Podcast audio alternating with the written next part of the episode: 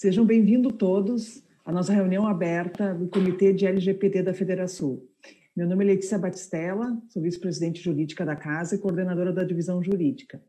Hoje nós resolvemos fazer uma reunião aberta para debater esse assunto que não sai da, da internet, não sai de todos os top five né, da, dos nossos acessos. Afinal de contas, como implementar a Lei Geral de Proteção de Dados?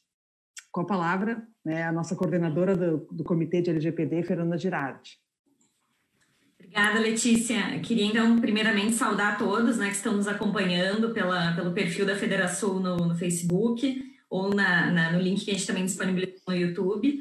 E realmente essa iniciativa uh, foi uh, né, a gente poder proporcionar ao nosso associado, ao público em geral, essa interação com os membros da, da Comissão Especial da LGPD e para nós podermos debater né, algum, um pouco dos temas que agora estão tão em pauta, né, que ficaram tão em voga uh, diante do, do, do, movimento né, do Senado na última semana. E aqui eu acho que a primeira pergunta né, uh, é justamente a LGPD já está ou não em vigor. Né? Então vamos, acho que a primeira coisa assim, contextualizar aqui um pouquinho para a gente né, eh, verificar o que, aconteceu então nesses últimos dias. Né? Tínhamos toda a expectativa né, ou se estava justamente na expectativa de verificar se haveria confirmação de que a nossa Lei Geral de Proteção de Dados entraria em vigor somente em 3 de maio de 2021, né, por força da medida provisória 959.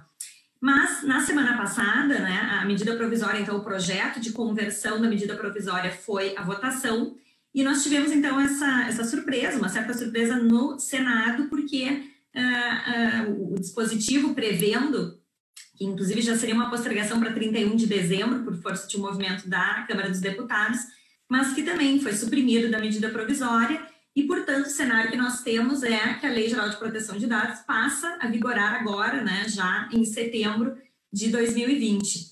E não tem ainda uma eficácia aqui, né? Houve, inclusive, a emissão de uma nota de esclarecimento pelo Senado, porque eh, se nós já estaríamos né, com a, a medida, com a, a LGPD vigorando ou não, né? E, e, inclusive, essa nota de esclarecimento, reforçando, então, aquilo que é previsto na Constituição, nós precisamos, então, ter um veto ou uma sanção presidencial, que acontece no máximo num prazo de 15 dias úteis, né? Uh, da, da, da data de votação pelo Senado, e então teremos, né, mas nos próximos dias, certamente agora, então, ainda no mês de setembro, teremos a nossa Lei Geral de Proteção de Dados em vigor.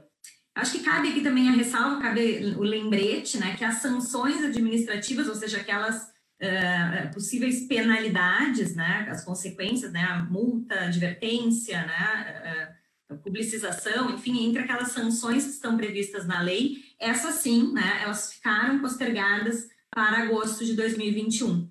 Então, só para né, começar aqui a aquecer a, a, conversa que a gente vai ter aqui, né, só para a gente conseguir situar, né, enfim, todo esse movimento que nós tivemos na semana passada e que desencadeou, então, agora também um movimento das empresas, né? Nós temos visto aqui uh, justamente um, um, uma certa apreensão, que nós né, tínhamos dados uh, do início do ano de que a grande maioria das empresas não estavam ainda né, com o processo de adequação em andamento, e agora esse, esse cenário né, e essa necessidade acabou sendo acelerada.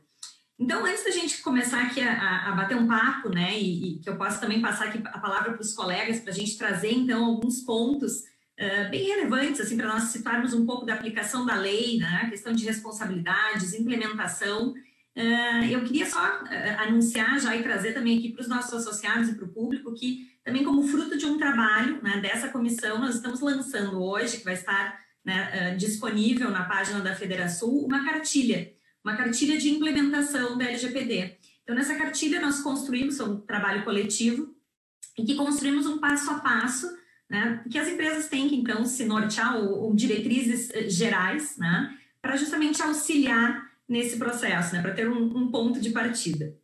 Tá? Mas uh, quero, então, aqui para a gente poder começar aqui a, a conversar, né, uh, e estamos, inclusive, recebendo perguntas, questionamentos, né, no, no perfil do Facebook. Então, fiquem, né, todos aqueles que estão nos ouvindo, fiquem à vontade para endereçar uh, perguntas. Mas eu queria, então, já uh, passar também, vou passar uh, a palavra aqui, fazer uma pergunta para a Bruna Zani, que é advogada interna da Dana Indústrias, membro, então, também, né, to todos os demais aqui, membro da, do, da nossa comissão especial. Bruna, eu queria que tu falasse um pouquinho, que tu situasse, né, o pessoal, justamente assim, sobre o que, que é um dado pessoal e que tipos de dados, então, são protegidos pela lei. Oi, boa tarde a todos. Então, entrando um pouquinho, né, o cerne da lei é o dado pessoal. E para entender o que é o dado pessoal, eu gosto muito de explicar, fazer uma analogia, né?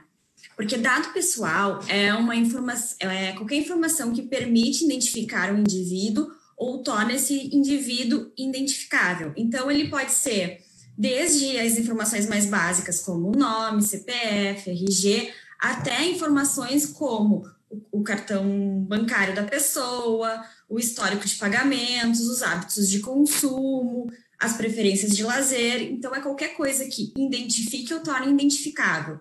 Como a própria Fernanda falou, eu trabalho numa empresa em que no departamento jurídico temos três advogadas.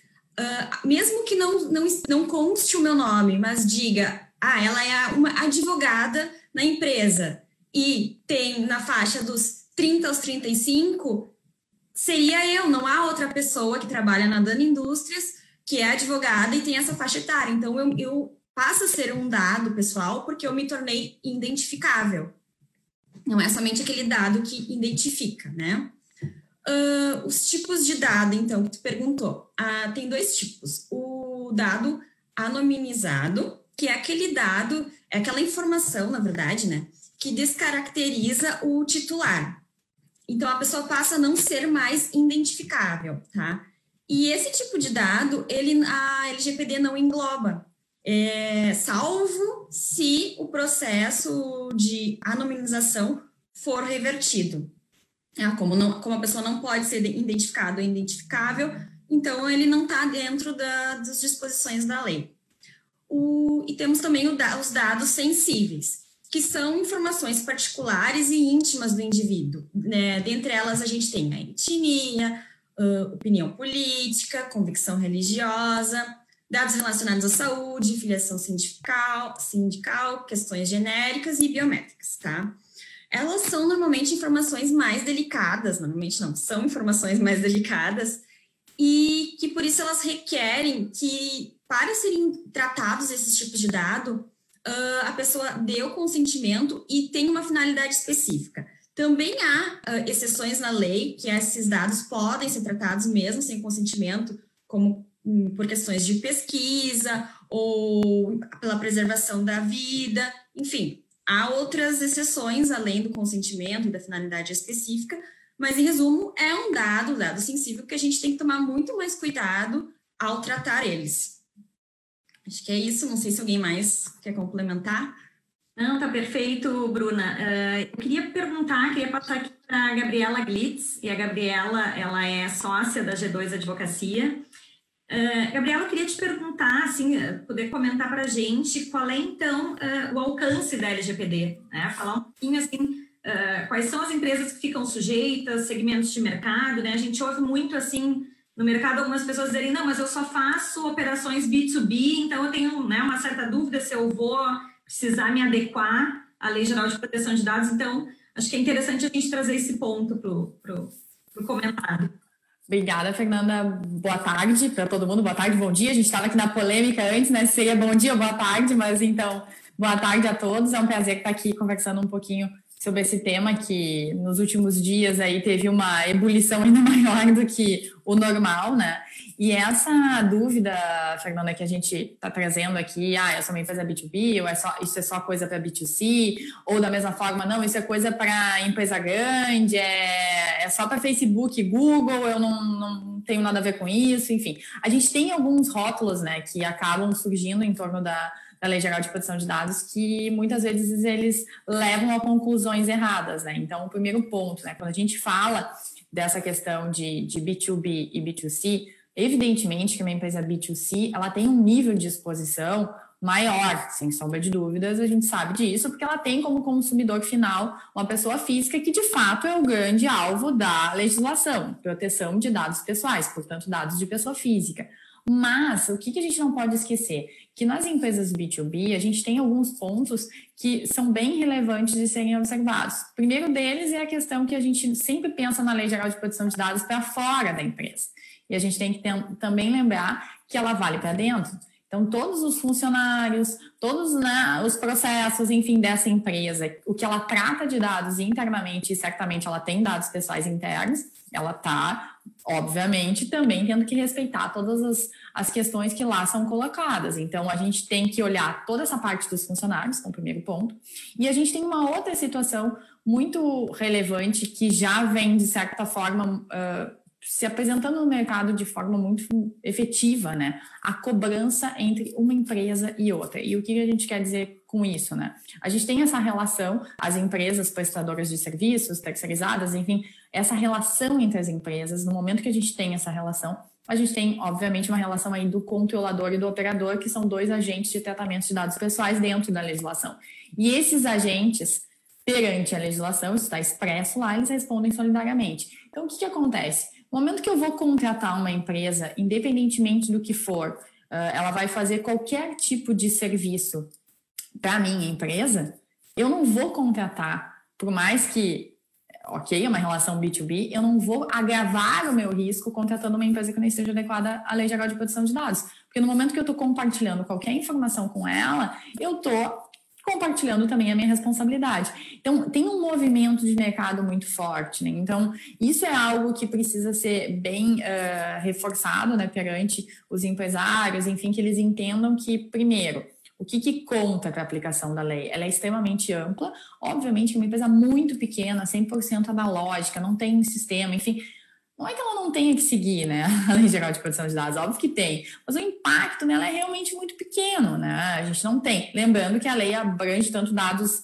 uh, digitais, né, como dados offline, né, tanto dados online como offline. Então, assim, o fato é que quanto maior o tratamento de dados que eu tenho, quanto maior o meu número de funcionários, quanto mais sedes eu tenho, quanto, né, isso tudo vai aumentando e, obviamente, o meu risco também vai aumentando. Mas, resumindo, a, a, tua, a tua pergunta, eu diria assim que a gente não se dá conta do tamanho da, da repercussão que a Lei Geral de Proteção de Dados traz, que realmente é um repensar para toda a nossa forma de, enfim, de gerar negócios, de, de realmente se relacionar tanto com os clientes como entre as empresas, e isso traz um impacto não independentemente se é uma empresa B2B, se é uma empresa B2C, se é uma empresa de pequeno, de médio ou de grande porte. Claro, todas elas com as suas né, especificidades, enfim, obviamente uma empresa de pequeno e médio porte não vai ter um programa como uma de grande porte, mas ela tem também que adotar alguns processos e procedimentos para isso. Então, é bem amplo e a gente precisa se resguardar. É, e um bom ponto, né, Gabriela, é o seguinte, porque é, muitas vezes se fala assim, ah, é voltado para empresas de tecnologia. Não, não é. Né? Não, não é para um segmento de mercado específico. Exatamente. As pessoas têm essa falsa sensação, né? Ah, não, é. Se eu não tenho plataforma digital, se eu não estou vendendo nada na internet, então tá tudo certo.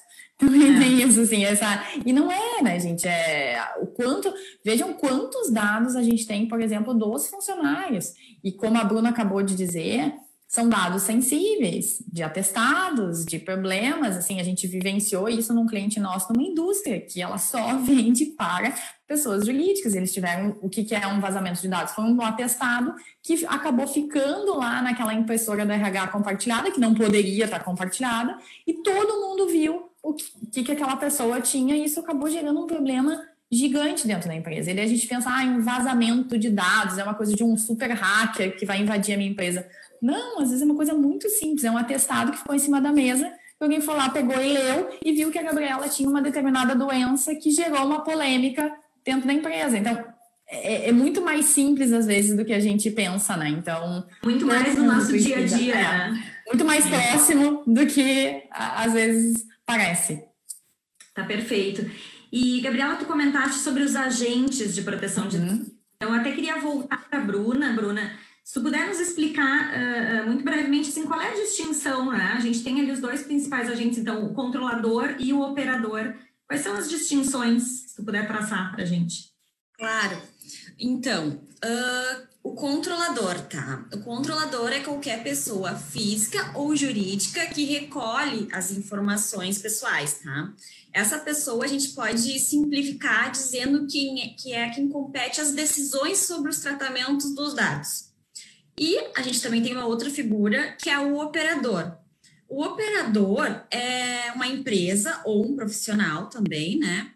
Ele é responsável por tratar os dados. Então, simplificando, o controlador é quem toma a decisão e o operador é quem cumpre é, essas ordens do controlador e dos dispositivos legais, tá?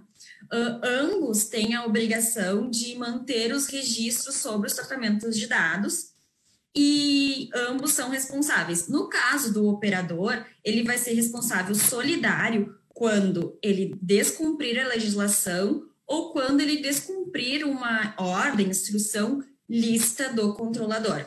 É essa diferenciação entre esses dois agentes. Tá perfeito. E a gente estava comentando, a, a Gabriela deu um bom exemplo, né, da questão de RH, de guarda de atestados. Eu acho que sem dúvida, né, porque quer seja o segmento, quer seja o porte, uh, toda e qualquer empresa vai ter o seu corpo de empregados, né, o seu corpo de funcionários. E aqui, uh, né, nessa posição, ela já está atuando, né, já se enquadra justamente na figura de controlador. Então, eu queria perguntar, queria, uh, né, a intervenção então da Eliana sócia da que é Pinheiros Olha Advogados. Eliana, eu queria te perguntar uh, justamente assim, o que, que muda, né? Porque acho que como a gente tem essa relação né, com o corpo de empregados, ela é a mais, ela é a primeira que todas as empresas têm, né? Então, uma coisa que a gente tem visto é justamente muita dúvida com relação assim às rotinas de RH. O que, que muda, por exemplo, no meu processo seletivo? Né? Não posso mais reter currículos a partir de agora. Se puder explicar um pouquinho para a gente, comentar. Claro. Boa tarde a todos. Em primeiro lugar, agradecer à Federação a oportunidade dessa transmissão da nossa reunião aberta, né? O nosso nossa comissão vem trabalhando aí nos últimos praticamente dois anos com esse tema, aprofundando, mas uma oportunidade como essa, em que a gente consegue falar com os filiados, os empresários, os associados, a gente precisa valorizar, né? Como a Gabriela já antecipou, efetivamente a gente precisa ter essa preocupação para dentro da empresa, né? Não, não adianta pensar na implantação da lei uh, só uh, sob o aspecto externo, né?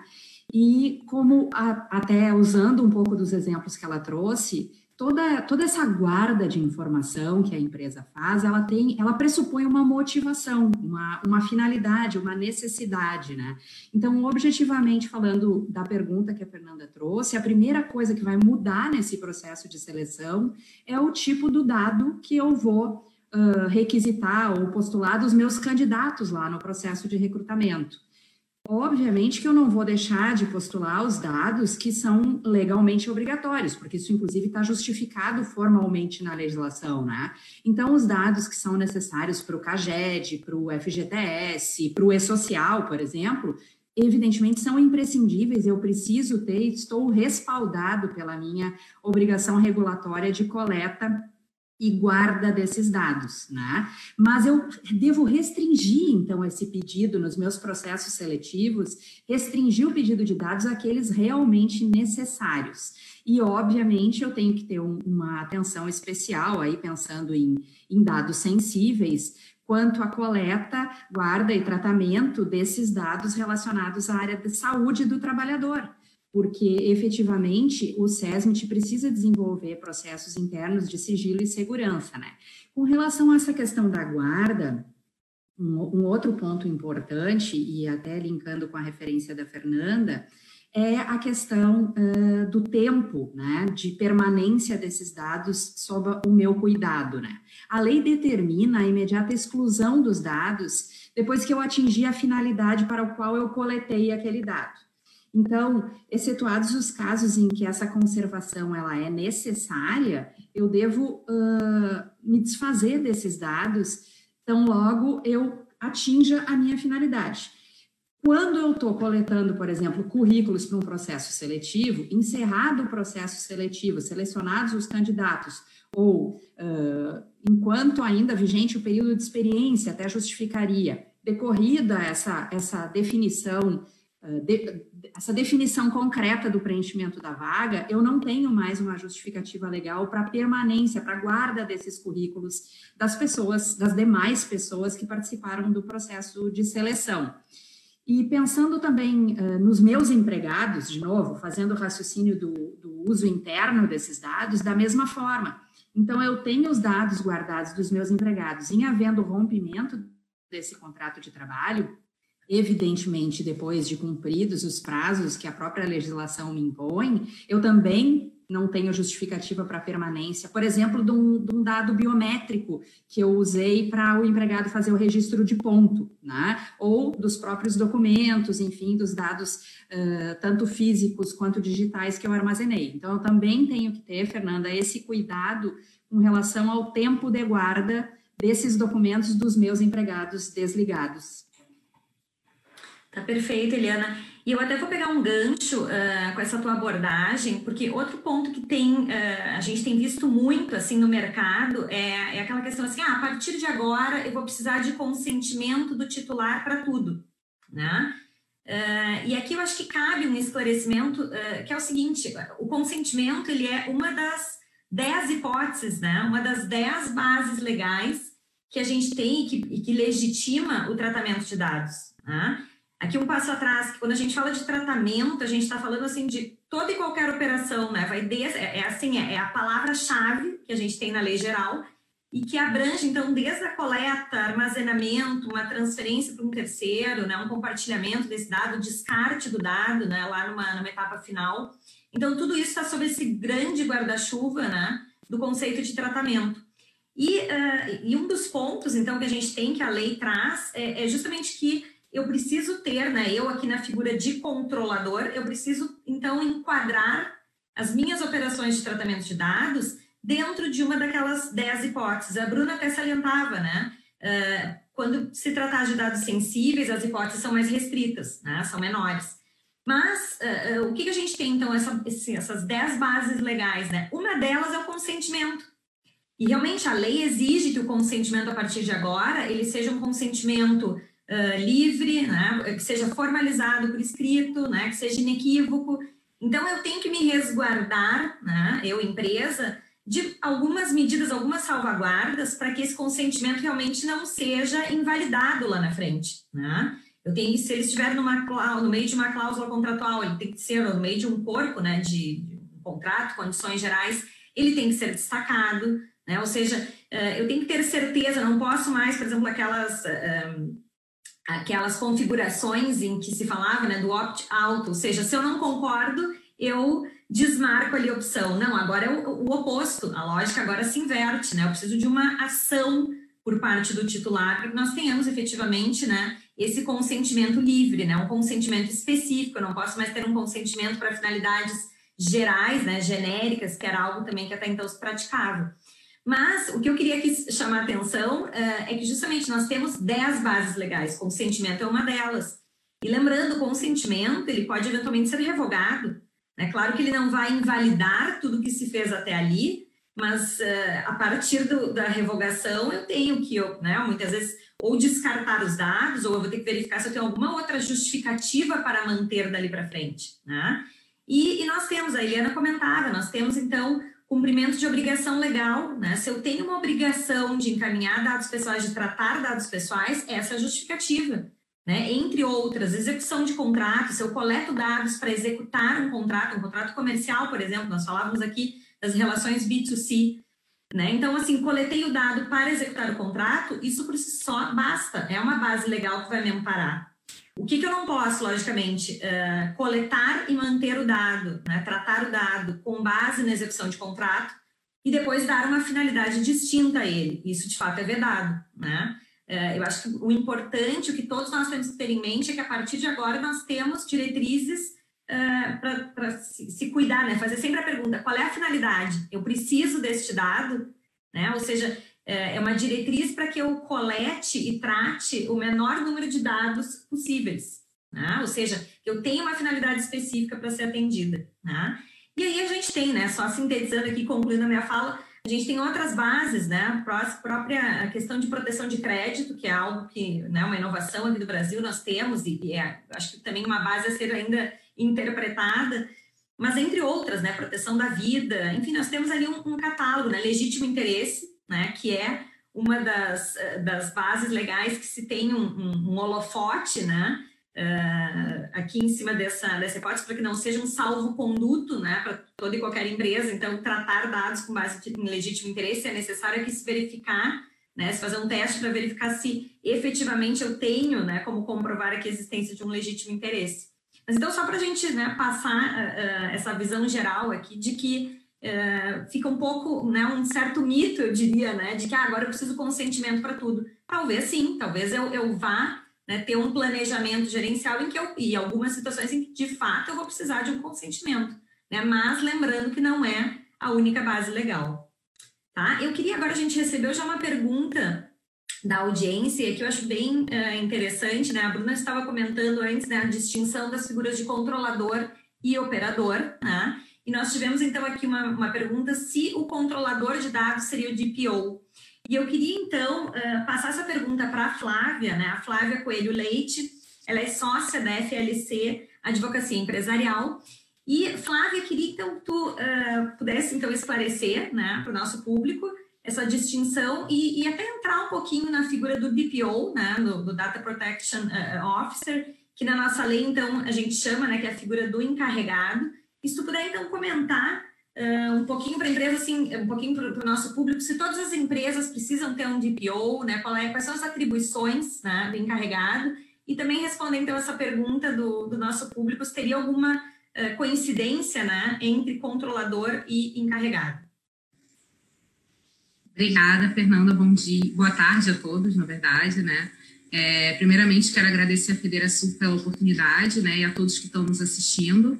Bom, esse ponto do encarregado de dados, ele é bem, é bem importante, porque ele tem um papel uh, muito importante e relevante dentro da legislação, né, é, onde ela obriga que todas as empresas, independente do porte, elas nomeiem um encarregado né, que vai ser aí o responsável por perpetuar a cultura da privacidade internamente, né?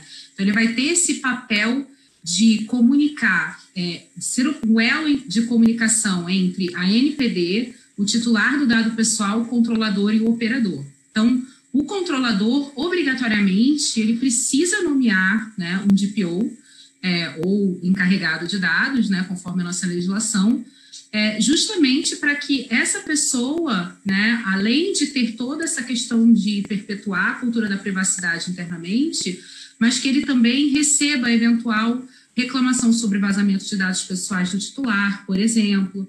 É ele que vai ter né, a responsabilidade de responder pelo controlador e o operador junto à Autoridade Nacional de Proteção de Dados em suma, ele realmente vai é, supervisionar o programa da cultura da privacidade internamente. Né? Então, todas as empresas precisam olhar para isso né, e já começarem a se preocupar é, com relação à questão da sua nomeação, já que a vigência está muito próxima. Né? É, a lei ela dispõe que você precisa uh, deixar isso evidenciado publicamente, né, o nome dessa pessoa que vai ser encarregado de dados, é, preferencialmente no, no site da empresa, então é importante que, que as empresas já se atentem a isso, né?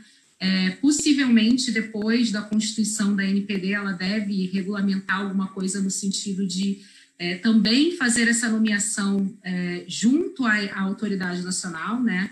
É, a exemplo do que já acontece no ICO, né, que, é, que regula as operações de dados na Inglaterra, por exemplo, você entra no site deles, clica Nominate a DPO e consegue nomear o DPO normalmente. Acredito que talvez esse seja um próximo passo aí da nossa legislação. Né?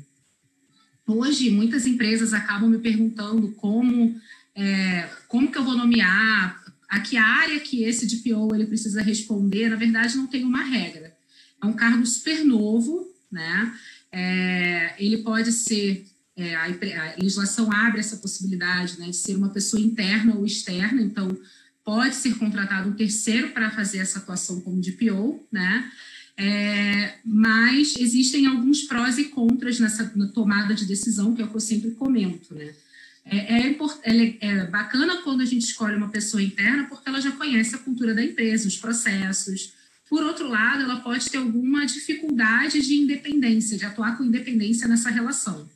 Ao passo que um terceiro ele vai conseguir atuar né, de forma mais independente que uma, um profissional interno, mas ele já não vai ter a cultura da empresa tão enraizada assim né, para tomada de decisão. Então, precisa se ponderar esses, duas, esses dois pontos, né, os prós e contras. e também dentro de uma estrutura, né? Onde que ele tem que estar encaixado. Isso depende do, da estratégia e do porte da empresa. Eu tenho clientes que definiram que é, a ah, minha estratégia uh, não é focar nesse tema, então eu vou contratar um terceiro. Contratou um terceiro para atuar como DPO. Tem uma outra, uma, um outro cliente que ele é muito grande, então ele acabou é, optando por abrir toda uma área da privacidade vinculada à, à área de riscos interna, né? justamente porque o tratamento de dados é a vivência, o dia a dia da empresa, né? faz parte da sua operação. Então, tudo vai depender muito é, dessa, dessa questão do porte da estratégia mesmo. Né? Mas o ideal é que ele tenha, é, esse encarregado de dados, ele tenha um, um, conhecimento regulatório mínimo, justamente para ele fazer essa interface com a NPD. Né? Então, na hora dele responder, dele tomar essa iniciativa de representar o controlador, né? é importante que que ele tenha aí uma vivência, né, justamente para conseguir responder a contento do, da, da agência do, da Autoridade Nacional de Proteção de Dados. Tá ótimo, Flávia. Uh, deixa eu passar, então, eu queria agora voltar para a Gabriela, para uh, pensar um pouco assim na questão uh, prática, Gabriela, porque lógico que agora todas as empresas têm essa preocupação, né, do, bom, qual é o meu primeiro passo agora, né? A lei, então, está prestes a entrar em vigor, uh, eu tenho que me adequar e, e, o que, que eu devo priorizar, né? Qual é o primeiro passo, assim, se tu puder nos dar uma abordagem, assim, com relação a, a, a medidas práticas para adequação eu acho que é bem importante isso, Fernanda, porque assim, os clientes vêm desde, e é muito engraçado, né? Desde o dia 26 parece que gerou uma, uma movimentação e uma super novidade, e alguns chegam até a nos dizer, nossa, fiquei surpreso, e eu, meu Deus, surpreso, a gente está falando há dois anos sobre isso, mas ok. Superada essa etapa, o que, que os clientes estão nos questionando muito, assim, ah, uh, a gente quer o mínimo necessário, pelo menos nesse momento, não que depois, eu, obviamente, eu não vá seguir com o projeto, mas assim, o básico, o que, que eu preciso de forma básica fazer para atender. Então, assim, uh, existem alguns pontos que eu acho que são críticos e a gente não tem como fugir, como o famoso data mapping, que é o inventário de dados, que é o ponto de partida para todos os demais desdobramentos do projeto. Só que a gente também não pode esquecer que esse data mapping, que é o ponto de partida, ele tem que ser feito em toda a empresa. Mas dentro da empresa existem setores mais críticos, como a gente já mencionou aqui na conversa aí, e dá para reforçar a questão de RH, área de marketing, área de relacionamento com o cliente, as plataformas, e eventualmente eh, de e-commerce, marketplace. Então, obviamente que essas áreas estão mais expostas. E o que eu digo também, e acho que é importante ter essa, essa ideia, é que assim, existem algumas medidas que são mais necessárias, porque são uh, visíveis ao cliente consumidor final quando a gente está falando aqui especificamente de pessoa física. Então, o principal ponto é nós precisamos atender os direitos dos titulares de dados. Como que a gente atende os direitos dos titulares de dados? Fazendo um data mapping, entregando as informações que eles estão nos pedindo. Então, o data mapping não tem como fugir. É esse inventário de dados que precisa ser feito. E aí, existem medidas como o cookie banner, que a gente tem cada vez mais aparecendo nos sites, né? A gente entra e tem lá, ah, você aceita todos os cookies, enfim.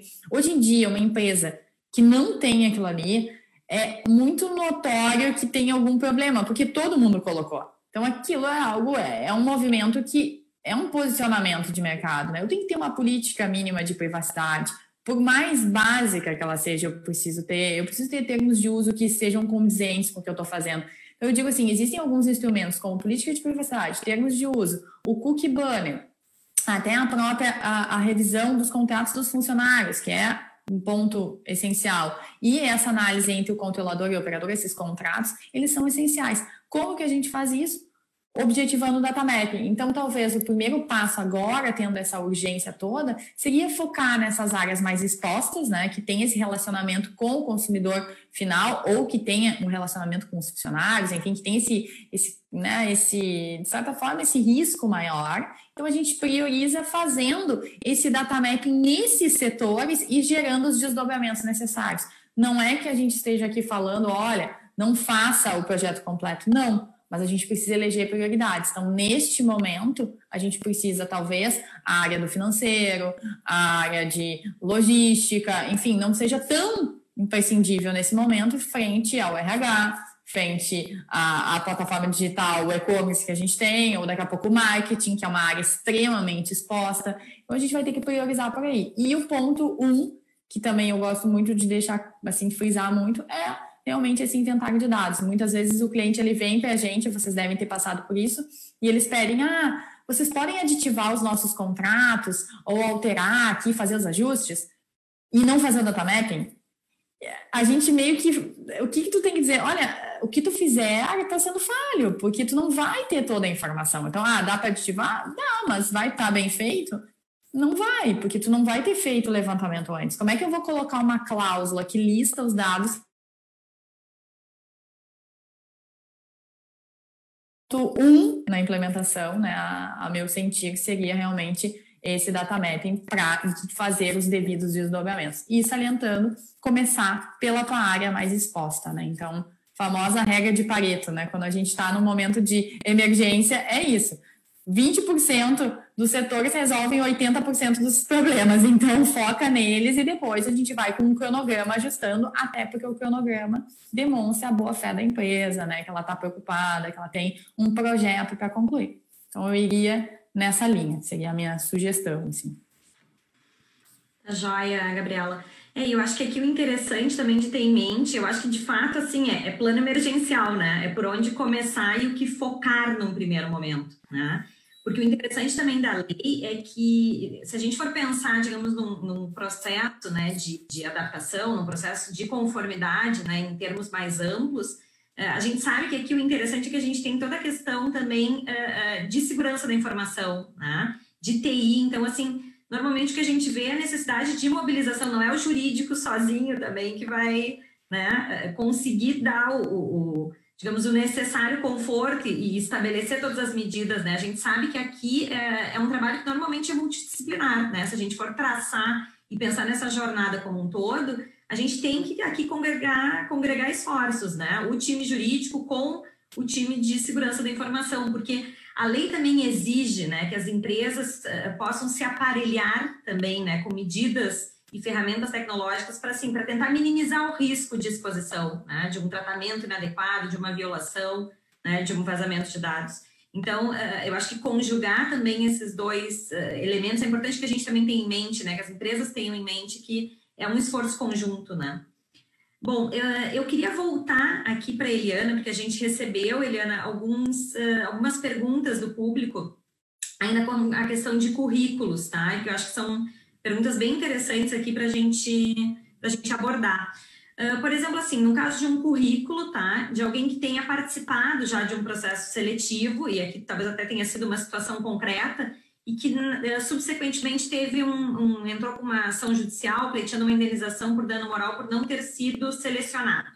E aí perguntando como é que fica o descarte, ou seja, eu descartei e depois eu não tenho elementos, né? Para uma eventual uh, defesa em uma ação em uma ação judicial. E aí eu já emendo, né? Teve também uma segunda pergunta do nosso público, justamente perguntando assim se eu posso manter um banco de currículos para processos seletivos futuros e, e ter essa essa essa questão como uma justificativa, ou seja, eu justifico a manutenção e o não descarte para uma possível participação num processo seletivo futuro. Perfeito, Fernanda. Agradecemos aí a Sheila e a Tereza pelas contribuições aí com os questionamentos. Como a Flávia falou anteriormente, essas questões elas estão sendo construídas uh, enquanto a gente está implantando efetivamente mapeamento de riscos e, e é, vão surgir os parâmetros durante a, a, implementação da lei geral. O que, que nós temos claramente? Nós temos empresas que já estão uh, preocupadas em estar mais adiantadas na implantação já vinham tratando essa questão da coleta dos dados de uma forma diferenciada, que fizeram a opção de, ao abrir processos seletivos novos, pleitearem aos candidatos a autorização para a guarda destes dados para processos seletivos futuros. Então, a justificativa do ponto de vista de resposta legal a essa guarda está embasada, primeiro, no requisito legal da participação no processo seletivo, e segundo, no consentimento expresso do candidato na permanência desse currículo no banco de dados da empresa. A gente sabe, como a, Fernanda trouxe aqui para nós, que nós temos várias formas de respaldar essa guarda e esse tratamento de dados. Então, essa, essa opção combinada, vamos dizer assim, no caso que já adotado,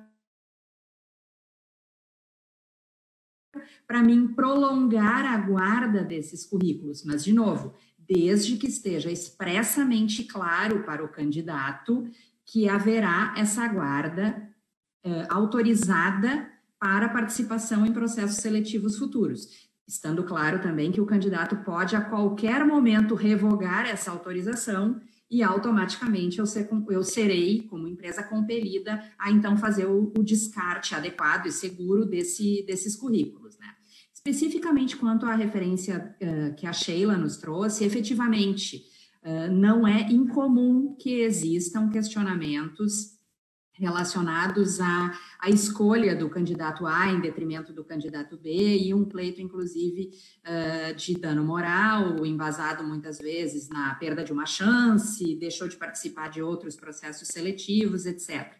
A gente tem aqui uh, uma situação que respaldaria, do ponto de vista legal, a guarda por um determinado período um pouco mais prolongado, mas de toda maneira eu não faria isso sem a autorização expressa, né?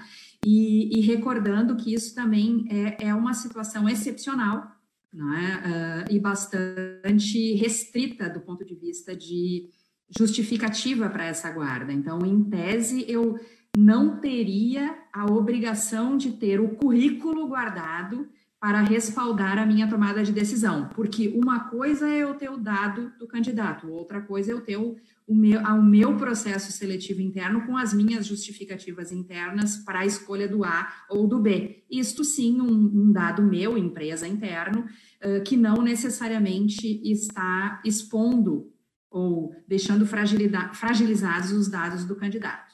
Mas muito boas as participações aí do nosso público, né, Fernanda? Excelentes, excelentes. Eu tenho mais aqui também. Já vou, já vou distribuir aqui mais perguntas.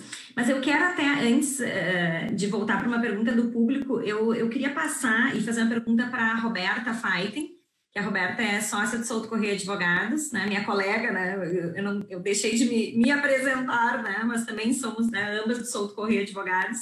E, Roberta, se puder uh, abordar, eu acho importante assim, a gente uh, né, ter também uma, uma visão sobre quais são os riscos, né? Quais são os riscos se a gente pensa, então, em descumprimento, né?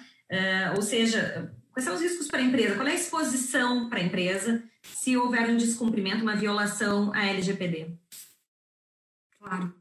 Boa tarde a todos inicialmente. É, de fato, Fernando, existem alguns riscos aí, riscos bem importantes, né, para a hipótese de, de descumprimento da, da legislação. É, como a gente sabe, a autoridade nacional né, foi criada e um dos papéis da autoridade vai ser justamente a, a fiscalização do cumprimento da lei e a aplicação de sanções administrativas, tá? É, dentre essas sanções estão a advertência né, e a multa, que inclusive já foi, é, é, se fala muito na questão da, da, da, multa, porque é uma multa de valor bem expressivo, ela é de até 2% do faturamento da empresa, até o limite de 50 milhões de reais por infração. Né? Então, essa é uma das possibilidades. É, a publicização da infração também é uma, é uma possível sanção e existem até medidas mais, uh, mais rígidas que podem ser adotadas pela autoridade, como bloqueio, eliminação de dados pessoais, ou até mesmo a proibição parcial ou total do exercício das atividades relacionadas ao tratamento de, de dados, tá? É, aí também se questiona, porque é, acho que né, se mencionou antes, a gente às vezes vê na mídia aplicação de penalidades por outras autoridades, também vou falar disso, em valores muito expressivos. Mas, logicamente, é, e, e, sim, a própria legislação prevê aqui um valor bem expressivo, mas, logicamente, que alguns critérios são, vão ser observados pela autoridade nacional no momento de aplicar essa multa, né, essa multa pecuniária. Então, a gravidade, a natureza das infrações uh, e também dos direitos afetados, vantagem oferida né, pelo, pelo infrator, boa-fé vai ser avaliada, condição econômica também, grau do dano. Então, tem uma série de. e também adoção de alguns mecanismos para minimizar o dano. Né? Então, é sempre importante, se acontecer alguma coisa, logo que a empresa ficar sabendo, ela conseguir, é, ela desde logo adotar medidas para minimizar esse dano adoção de boas práticas e governança, né, que estão previstas na, na LGPD, Então, e adoção rápida, né, de medidas corretivas para uh, quando se, se descobre algum problema relacionado ao tratamento de dados. Então, tudo isso vai ser avaliado no momento de, de se aplicar alguma penalidade. Também tem uma previsão de fixação de possíveis multas diárias, tá? Isso também é importante mencionar que a legislação trata disso. Além dessas sanções né, administrativas que a autoridade nacional vai poder, então, aplicar, né, hipótese de, de descumprimento, as, também os, os, controladores eles vão estar sujeitos né, à reparação de danos né, causados aos titulares em violação à legislação, né, à, LGPD. É, como a, a, foi mencionado aqui antes, a Gabriela comentou, o, a LGPD ela prevê vários direitos. Né, os titulares eles têm vários direitos, eles é, podem fazer requerimentos, né, eles podem fazer petições junto à autoridade nacional, inclusive, é, de acesso aos dados, confirmação da existência de tratamento. Né, então, as empresas elas vão estar sujeitas a receber uma série de pedidos, de, de questionamentos tá, das pessoas, de empregados ou de outras pessoas que já tenham mantido alguma relação, elas podem pedir correção de dados incompletos, elas podem fazer requerimento de anonimização, uh, eliminação de dados que não sejam mais necessários, né, como foi comentado, por exemplo, a questão do, do, do currículo, né, ou, ou, outras situações de consentimento em que a pessoa fornece o consentimento, depois ela, ela não quer mais aquele, ela volta atrás, então ela pode revogar aquele consentimento. Então, ela pode também fazer um questionamento para é, a empresa sobre para quem a empresa repassou, né, transferiu dados, seja lá qual, qual for o, o, o, fundamento legal que foi utilizado. Então, existem uma série, existe uma série de, de direitos do titular, assim como uh, existem obrigações né, do controlador e do operador previstas na legislação. Muitas aqui comentadas, né? Então, se não forem atendidos né, esses direitos dos titulares, ou se forem descumpridos os deveres né, pelos, pelos controladores e pelos operadores, uh, as, os titulares eles vão poder buscar uh, em juízo né, reparações uh, por danos relacionados a, a, essa, a essa conduta.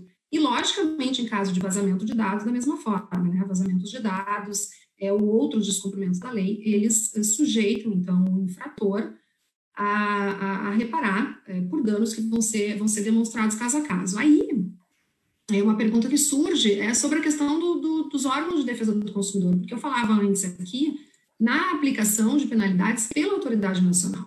Tá?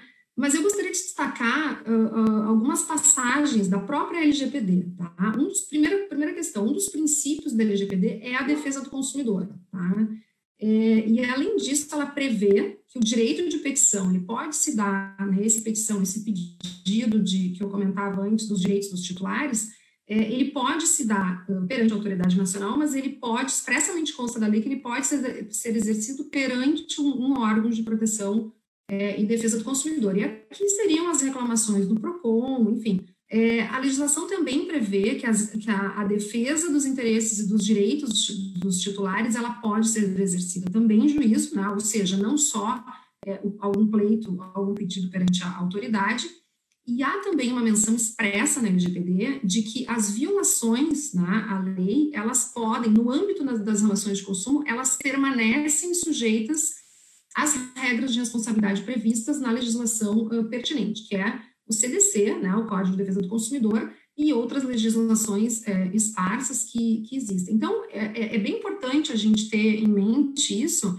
é, sobre isso, porque a LGPD ela não afasta os direitos previstos no, no CDC quando a gente estiver diante de uma relação de consumo. E é muito mencionado aqui que a LGPD é muito voltada para as pessoas físicas, né? Então, são os dados pessoais, né? São os dados da pessoa física. Então, certamente, e aí também comentamos antes sobre a questão se eu tenho é, é uma relação B2B ou B2C, mas nas relações B2C, nas relações é, de, de, voltadas a consumidores, então vai ter sim essa sobreposição, vai ter muita discussão, inclusive, a respeito disso, nós vamos ter que observar como é que os tribunais vão se manifestar, como é que essas, essas é, inclusive, é, é, nós, nós, nós, vamos verificar como é que vai acontecer a própria aplicação de penalidades, porque elas não, não devem ser duplas né, do ponto de vista administrativo, mas muitas discussões tendem a surgir em relação a esse assunto. Então, as autoridades, como os PROCONs e a Senacom, elas possuem a faculdade tá, de fiscalizar e de aplicar algumas penalidades também. E o Ministério Público do Consumidor, da mesma forma, né, ele abre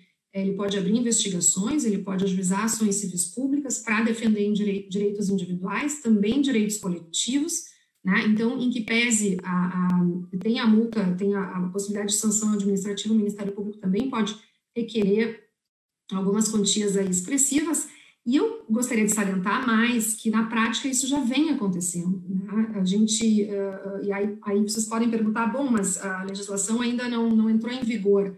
É, mas os órgãos de proteção e defesa do consumidor eles já se utilizam dos direitos de privacidade, de personalidade, é, da proibição de compartilhamento de informações previstas no Marco Civil da Internet. Então, eles já se utilizam de várias outras regras existentes né, para proteger o direito do próprio CDC, do direito à informação previsto no CDC, para fiscalizar e para né, penalizar e buscar condenações aí frente às empresas. Então, é, isso vem, como eu, como eu comentei, isso já, já vem acontecendo. Aqui, assim, só para dar alguns exemplos, né? E aí, a gente pensa assim, ah, mas tem alguns casos, como, como a Gabriela comentou no início, né? a gente vê, às vezes, o Facebook foi, foi né, fez um, recebeu uma multa da, da Senacom de mais de 6 milhões, é, por conta da questão do, da, daquele vazamento de, de Cambridge Analytica que foi super divulgado, mas tem outras penalidades menores, né? Teve uma recente decisão da Senacom que aplicou uma multa de 58 mil reais a Hering por uso de sistema facial sem prévio consentimento dos consumidores.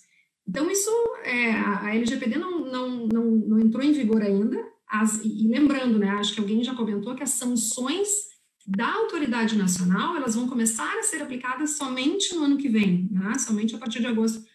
Mas essas outras sanções das autoridades é, do, de defesa do consumidor, elas já estão aí, né? Inclusive o Ministério Público já se manifestou que agora com a vigência da LGPD prevista para daqui a alguns dias, ele, ele, ele, assim, ele completa o que ele precisava para continuar investigando, para fazer mais investigações e até para renovar investigações que havia feito antes. Então, é preciso é, ter bastante, bastante atenção. Existem várias investigações, o, o Ministério Público já fez vários TACs, várias negociações com algumas empresas para receber indenizações, então, ações civis públicas também já foram propostas ao longo desses últimos anos, tá? Então, é, é, importante, então, a gente ter essa, ter em mente que as sanções previstas, né, para o próximo ano, lá pela autoridade, elas não devem ser vistas, assim, como uma, uma, uma, uma liberação ainda, de, ou uma garantia de que não vai se receber uma investigação, ou não vai se receber uma, uma aplicação de uma penalidade,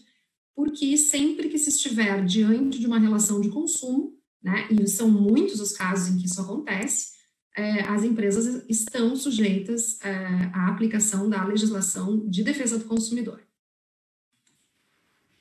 Perfeito, Roberta. E, e eu até queria pegar esse gancho uh, e queria perguntar para a Flávia, né? Uh, quando a gente fala justamente nas sanções administrativas, né, as sanções que estão previstas ali na lei, e que podem ser aplicadas né, pela autoridade nacional. Eu acho que sempre se faz muito essa conexão né, da questão das sanções, né, os critérios para aplicação, né, a autoridade nacional. Agora, Flávia, eh, eu acho que é interessante a gente comentar um pouco assim, eh, qual vai ser o, o âmbito de atuação, né, qual vai ser o papel da autoridade nacional, porque se tem sempre essa visão e esse foco né, dessa conexão com a questão das penalidades, né? Eu acho que se tu quiseres também comentar um pouco para a gente sobre as penalidades administrativas e e esse papel, né? O que, que se espera da Autoridade Nacional de Proteção de Dados? Acho que está no mudo, Flávia. Desculpa, obrigada. Perfeito, Fernanda. Eu acho que essa questão, uh, o papel que vai ser desempenhado pela Autoridade Nacional de Proteção de Dados, ele vai ser fundamental né, para trazer todo esse zelo pela privacidade de dados pessoais, né? E ela vai ter aí essa, esse objetivo de fiscalizar, regulamentar, então criar regulamentos. Tem várias arestas na nossa legislação que ainda precisam ser amparadas e, sem dúvida nenhuma, a NPD que vai precisar se é, posicionar nesse sentido, né? Então, ela vai sim fiscalizar, ela vai ter esse, esse objetivo de auditar, de investigar, né? Para aplicação das sanções administrativas, né? É um órgão que vai é, a princípio, responder direto para a presidência da República, conforme o decreto é, 10.474, que foi publicado na semana passada, depois de todo aquele alvoroço né, da votação, que todos nós aqui ficamos muito na expectativa de qual seria o resultado, né? ainda temos que esperar mais uns dias. É, mas, de qualquer forma, né, com essa autorização da sua constituição, da sua formação, né, isso não vai impedir, né, muitas empresas acabavam comemorando, ah, agora que a lei é, 14.010 é, permitiu que as sanções só sejam aplicáveis a partir de 1 de agosto de 2021, eu tenho um tempo maior para me adequar. Não é bem assim, na verdade, né? Acho que quem ainda não começou é, precisa começar o quanto antes, né? Precisa se adequar o quanto antes, porque independente disso, como a Roberta já comentou, a Eliana também, a gente já tem visto diversas ações, né? E pedidos de esclarecimentos do Ministério Público para diversas empresas de grande porte, já com, com respaldo na Lei Geral de Proteção de Dados, a privacidade, né? Então, independente dessas sanções administrativas, que é a multa né, de é, 2% do faturamento limitada a 50 milhões, mais a multa diária que pode ser limitada também a 50 milhões, né, e elas podem ser cumulativas, é, a publicização do, do, do, ato, né, o bloqueio dos dados, né, é, tudo isso, sim, é, somente, somente será aplicável a partir de 1 de agosto de 2021. Mas isso não vai eximir as empresas, nem vai impedir que ações judiciais, o dano, da ima o dano à imagem e à reputação fiquem manchados. Né? Então, é, justamente por essa razão, a adequação à lei ela é fundamental e justificar esse, é, esse atraso na adequação, na implementação da legislação internamente com base nas sanções, não seria uma medida muito prudente, né? justamente por essas questões que a gente levantou, por esses exemplos aqui que a gente já citou. Tá ótimo, obrigada, Flávia. Eu queria passar a palavra agora e fazer uma pergunta para o Vladimir, é, que o Vladimir, inclusive, é, né, nós temos o privilégio de ter o Vladimir no grupo, porque o Vladimir é o único que não é advogado nesse grupo, né? Então, ele nos traz um aporte do ponto de vista técnico, né, muito, muito bacana. E eu até queria comentar, né, eh, antes de, de fazer uma questão, né, para o Vladimir, uh, nós temos, né, aqui nós temos uma, uma grande parte, né, do nosso, da nossa comissão, mas ainda temos alguns colegas, né, que não estão aqui conosco, né, a comissão ainda é, ainda tem outros membros, né, uh, que não estão aqui, estão acompanhando, mas não estão aqui conosco. Então, né, deixar e que contribuíram também né, para a elaboração da cartilha. Enfim, é um grupo é, realmente né, muito bacana que traz, acho que está fazendo um trabalho, né, como a Eliana colocou nesses dois últimos anos, uh, muito bacana, assim, em prol né, dos nossos associados, da, né, da nossa entidade, para a gente ter realmente, inclusive, elementos né, para essas discussões. Nós já tínhamos feito um, um FAQ, né, um glossário também básico no, no início das atividades e agora o lançamento da cartilha. Mas Vladimir, Vladimir, uh, e aqui eu vou, eu vou trabalhar o sobrenome do Vladimir, depois ele me corrige. Vladimir Bidniuk. Correto. que ele é diretor da MUR e, e, atua, então, justamente, né, com a parte técnica. E eu, eu queria justamente, né, em benefício, então, uh, do nosso público, Vladimir, que tu pudesse, assim, comentar um pouco, assim, pensando uma questão num, num, incidente de vazamento de dados, né? Quais são os, os passos iniciais, né? Qual é a reação inicial que as empresas têm que ter, né? Um pouquinho da tua experiência. Perfeito. Primeiramente, bom dia a todos. Em nome da Federação, saúdos uh, nesse nosso evento. E em relação a essa questão, uh, apenas uma, uma introdução. Foi muito bem uh, abordado o mapeamento de dados lá no início, né? mas também o mapeamento dos processos, sistemas e infraestrutura que lidam com esses dados e os riscos inerentes a isso se faz presente e eminente. Por quê? Porque através do mapeamento das infraestruturas, eu vou poder uh, verificar o meu nível de vulnerabilidade, risco e exposição para tentar mitigar essa questão de o que fazer se ocorrer um incidente. Uh, a gente sabe né, que, pela lei, uh, a mitigação vai se dar conforme o nível de adequação que tu vai ter. Uh, se sabe que é, é quase que impossível 100% de uma proteção, né, até porque invasores caminham muito rápidos, né, a passos largos, né, e em relação ao postural de segurança das empresas. Mas é óbvio que se acontecer um incidente, né? A primeira coisa, em estando já vigente a questão legal, é comunicar, né? através do DPO, comunicar isso internamente, comunicar isso à autoridade e, e buscar apresentar o um mínimo de informação, seja um relatório de impacto, né, como é, é, é, é, tratado pela lei, exigido pela lei, ou alguma outra forma de comunicação, o que você está fazendo para mitigar isto. Tá? Porque ocorreu o, o evento e eu não tenho a estrutura uh, implementada, né?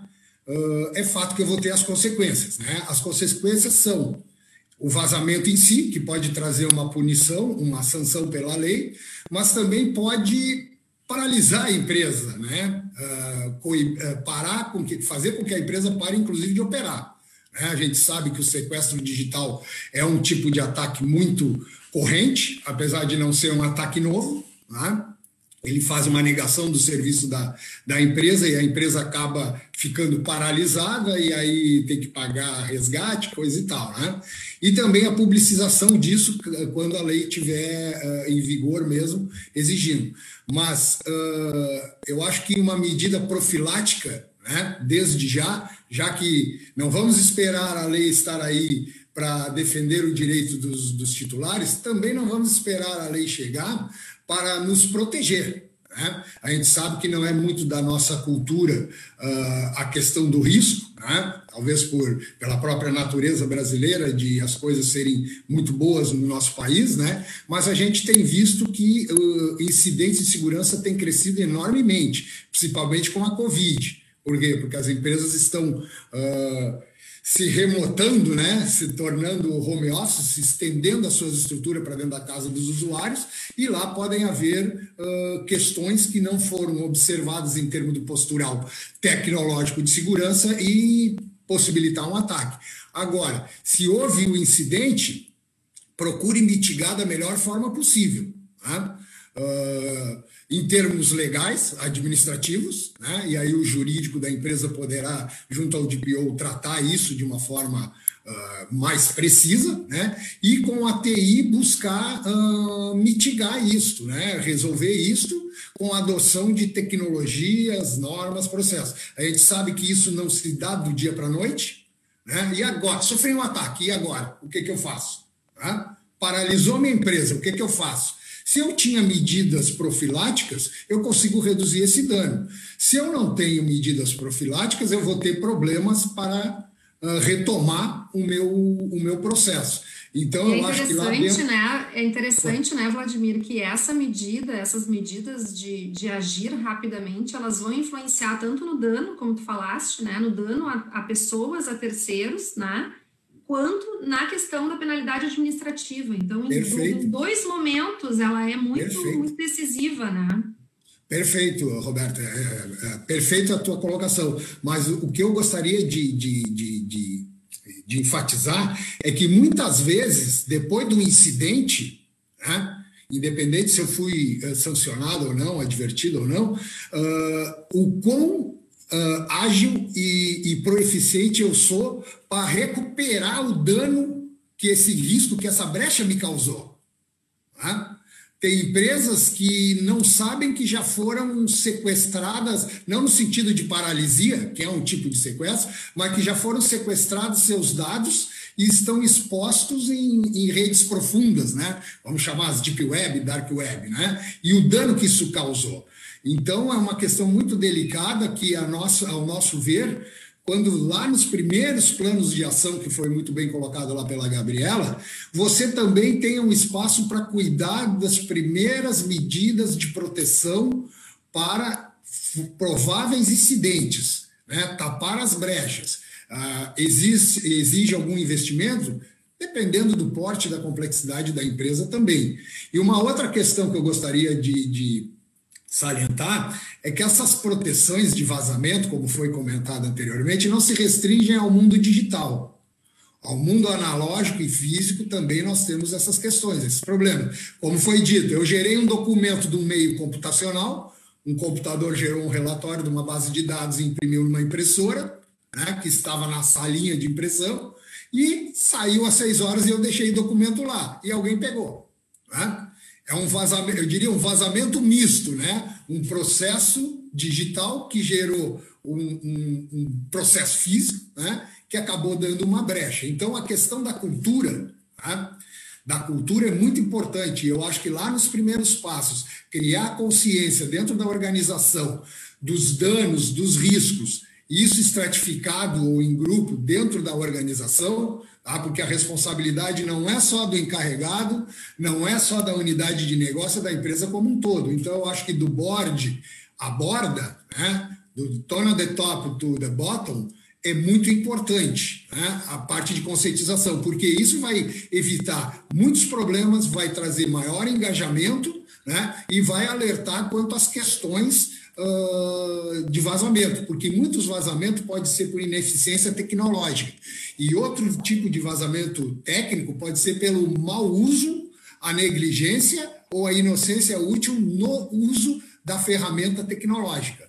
Tá? Eu acho que o mínimo de proteção é bastante salutar, inclusive na hora de que foi, infelizmente, a gente não sabe né, o que vai acontecer, muitos vão ser autuados, e aí lá vai ter que explicar né, e ver como mitigar a sanção. Né? Pô, eu fiz tudo que eu podia, estava ao meu alcance, mas houve um vazamento. E agora? Né? É bem melhor estar nessa situação do que chegar lá, como houve muitos taques, né, que a gente é do nosso conhecimento, de que foi pedido qual é o tu, o que que tu fez para evitar isso e o que que tu está fazendo. Ah, nem sei o que que aconteceu. Bom, a autoridade vai dizer, pô, negligência, né? Eu não sei se, eu espero que tenha clarificado, né? Mas ocorreu um vazamento, busque medidas o mais rápido, né? Resposta rápida a incidentes. Se você tem um time né? E quando eu digo time, é time, tecnologia, processo, pessoas, porque é o tripé, né? Pessoas, tecnologias e processo. Se você tem um time de resposta a incidente baseado em vulnerabilidades e risco, você vai conseguir responder melhor. Tá? E se puder evitar, melhor ainda, né? Ótimo, obrigada, Vladimir. E, e, a gente sabe que muitas vezes, embora né, com a adoção de, de medidas e de proteções, a gente sabe que a gente não, né, as empresas não conseguem ficar 100% blindadas, né? Então, acho que o depoimento que tu trouxeste, né, quanto assim, a adoção de uma, de, de até uma política, né, de governança de dados, né? Exatamente. Tecnológicas, preventivas, tudo isso, como a Roberta indicou, tudo isso numa questão de incidente, né? Ou seja, num questionamento eu consigo demonstrar tudo aquilo que eu adotei, né? Tudo que eu as medidas preventivas, embora possam não ter né, impedido a, a ocorrência do, do, incidente, pelo menos elas podem ter mitigado os efeitos, né, minimizado os efeitos, permitido uma reação mais breve. Não, a, governa a governança de dados aliada à governança de TI Tá? Quando eu falo TI, é a infraestrutura de TI, a infraestrutura da infraestrutura de TI, tá? essas duas governanças aliadas e integradas dentro da questão tecnológica, vai te dar um aparato muito interessante de, mitigação e talvez até prevenção. Tá? Uh, está correto. Política é o tripé, não adianta, nós não temos como escapar. Tecnologia, processos e pessoas. Né? E eu diria que a maior brecha né, está infelizmente do lado das pessoas, porque por melhor tecnologia que eu tiver, melhor processo que eu implementar, eu ainda corro o risco de uma não observação uh, pessoal poder gerar uma vulnerabilidade a ser explorada por um, por um infrator, né, digamos assim, interno ou externo. Né? Ótimo, obrigada, Vladimir. Achei okay. bem esclarecedor, né? Uh, e até pegando o gancho, né, uh, eu queria aqui uh, pedir para a Gabriela abordar a, a, questão do legado, né? E aqui eu até tenho uma pergunta do público que também é pertinente, né, e, e, se relaciona a esse tema, porque se a gente for pensar no processo de conformidade, né, eu vou adequar o meu, os meus procedimentos, enfim, a forma como eu trato dados dali para frente, mas e a pergunta é, e aquilo que já existia, e o banco de dados que eu já tinha, que eu tinha até então, né? E aqui eu aproveito, Gabriela, uh, para fazer, te formular também uma pergunta que veio do nosso público, da Maria Alice, e ela pergunta o seguinte, sobre dados físicos, né, como por exemplo arquivos antigos em papel. O ideal seria formatar um processo de proteção e tratamento diretamente de maneira física, ou, eventualmente, né, quem sabe operacionalizar a digitalização desse material e projetar né, o tratamento de maneira digital. Então, se puder abordar uhum. esses pontos. Bom, uh, falando então um pouquinho, um está totalmente ligado no outro, então a base legado, ela trata, ela está prevista lá e tem uma observação no artigo 63 da legislação que fala que a Autoridade Nacional de Proteção de Dados ainda vai se manifestar sobre isso. Esse é um exemplo e vários outros temas que a gente tratou aqui ainda são lacunas que a gente tem que, que precisam ser preenchidas pela Autoridade Nacional de Proteção de Dados, como por exemplo quando a Bruna mencionou de anonimização, que é um critério que hoje o dado anonimizado amanhã já não é mais em função de evolução tecnológica. Então, a Autoridade Nacional de Proteção de Dados vai dar um padrão mínimo, por exemplo, de anonimização e também o que ela entende nessa adequação da base legado. O que, que a gente vem aconselhando e, e entendendo assim como algo que seria uma medida mais preventiva e talvez uh, considerando os pontos de atenção e onde que a gente ataca primeiro? Eu tenho um arquivo físico, o ideal é que eu digitalize e que, de fato, eu tenha um cronograma de digitalização. É muito mais fácil gerir um, uma proteção de um arquivo digital do que eu, como é que eu vou ter acesso a quem está lá uh, mexendo naquele arquivo morto, enfim, é muito complexo isso, né? Então é algo que digitalmente é mais fácil de, de administrar. Então a gente sempre orienta nesse sentido. Às vezes tem clientes que dizem, olha, a gente tem condições, a gente está com uma previsão e, vai pouco a pouco fazer essa alteração. Tem outros que dizem que não, que não é possível, que eles não têm verba para isso agora. Então a gente tem que ir administrando isso. E se não for possível, que se restrinja realmente o acesso e que haja um controle de acesso, porque da mesma forma que todo e qualquer dado digital precisa ter um controle de acesso, uma política de alçada de senhas de tudo isso, eu preciso ter a mesma lógica lá no físico, então eu não posso ter só porque é um arquivo morto de muitos e muitos anos atrás, é, simplesmente não seguir as mesmas regras. Às vezes é um pouquinho mais difícil de implementar, mas eu preciso fazer. Então, seria por aí. E quanto ao legado, eu acho que assim, o, o primeiro ponto que a gente tem que considerar é o seguinte: é um legado que eu uso muito é um legado que está, entre aspas, abandonado lá num canto da empresa. Então, esse é, é, o ponto também que a gente tem que observar. Se é um legado que ele está lá e que, de fato, ele não tem uma utilização, aí vem a pergunta, mas, de fato, eu preciso manter isso armazenado na empresa? Talvez não. A gente, a, Eliana deu aqui uh, antes a, o depoimento sobre os currículos. A gente foi atender uma empresa que ela tinha 20 anos de currículos armazenados de todas as pessoas na vida que um dia se candidataram. tá, mas e para que isso, né? Assim, não tem utilidade nenhuma. A gente sabe que um currículo ele vale, olha, por meses. Né? A pessoa Uh, daqui a pouco eu não sei nem se ela tá viva, se ela tá aqui, se ela tá morando fora. Então, assim, eu tenho que ter uma dinâmica nisso, né? Eu não posso simplesmente uh, ir armazenando, armazenando. Então, o primeiro ponto é olhar o legado e ver. Eu posso higienizar esse legado? O que, que eu posso me desfazer desse legado? Físico ou digital? Não importa. Eu tenho que fazer essa análise. Bom, fiz essa limpeza. Restou isso aqui. O que, que eu tenho que separar? O que, que eu tenho como um legado que eu utilizo no meu dia a dia e o que, que eu tenho como um legado que, bom, tá meio lá parado. O que tá lá meio parado, eu não vou dar prioridade agora para tentar renovar consentimento, correr atrás dessa base e fazer todos os movimentos. Agora, o que eu preciso renovar consentimento, ou que eu vou ter que buscar algum tipo de autorização, esse sim eu tenho que dar uma corrida. Por quê? Porque a gente tem todo um estudo na Europa que já saiu que, assim, o nível de, de retornos positivos, uh, quanto antes eu mando, mais efetivo é, é evidente, né, gente? Agora a lei entrou em vigor, a gente está recebendo 500 mil e-mails de pedidos de autorização.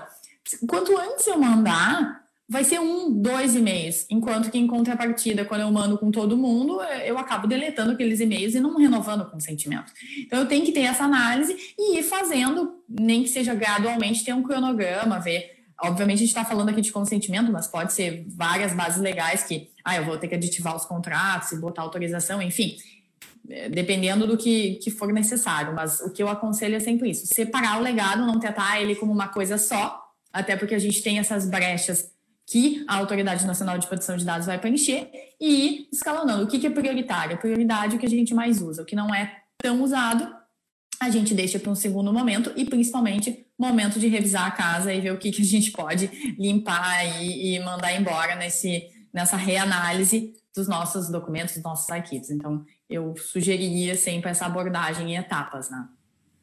Eu queria só fazer uma colocação muito interessante do que a Gabriela comentou. Além dessa revisão do legado usado ou não usado de dados, eh, vai ter que haver uma, uma, uma análise de legado de sistemas, porque as empresas têm sistemas antigos, tá? de uso frequente e sistemas antigos de uso esporádicos. E esses sistemas lidam com dados. E esses sistemas também devem ser revisados tá? para evitar questões uh, dos tais incidentes que a gente comentou antes. Tá?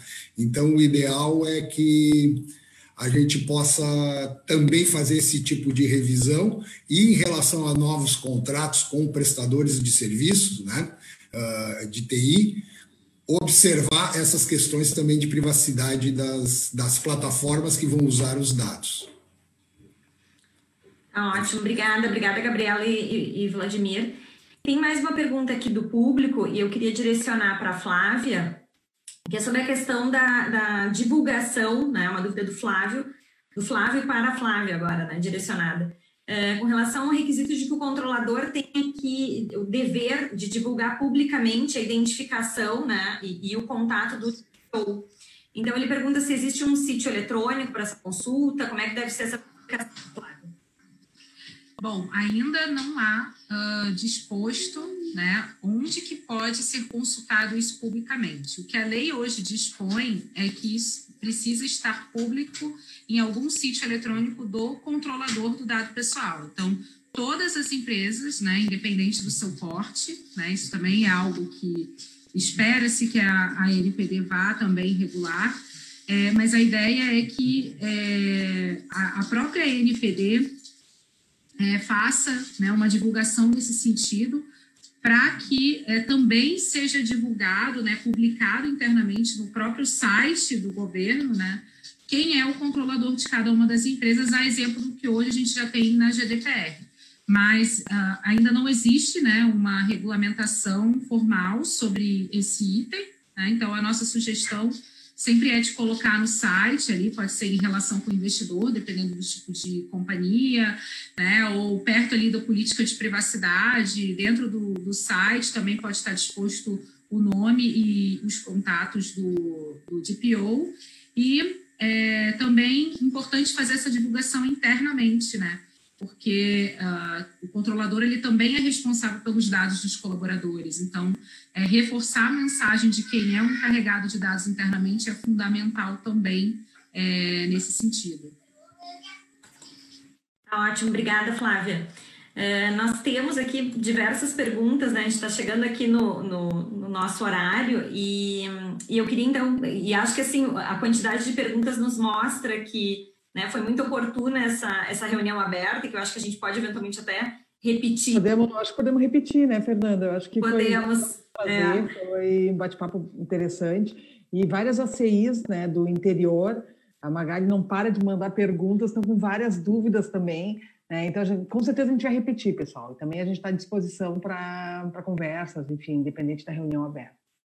É isso aí. Eu queria então, só para a gente concluir, vou fazer uma última pergunta, e me desculpando com o público daquelas perguntas que não foi possível a gente cobrir, mas tem um ponto aqui que eu acho que é bem importante, até sintetiza alguns questionamentos, que é a relação com os terceiros, né? E aqui eu queria uh, pedir a intervenção da Eliana, então, se ela puder abordar, como é que fica a minha responsabilidade quando eu me valho de serviços de terceiros, né? Serviços uh, terceirizados, se a gente for pensar a questão até de serviços às vezes os mais uh, básicos, né? Portaria, por exemplo, eles ali coletam dados, né, de todas as pessoas que vão ter acesso ao prédio, uh, enfim, serviços em geral, né? Guarda de documentos, entre outros. Se tu puder, então, para a gente concluir, então, essa, essa reunião de hoje, Eliana, trazendo um pouquinho desse, desse panorama, tá?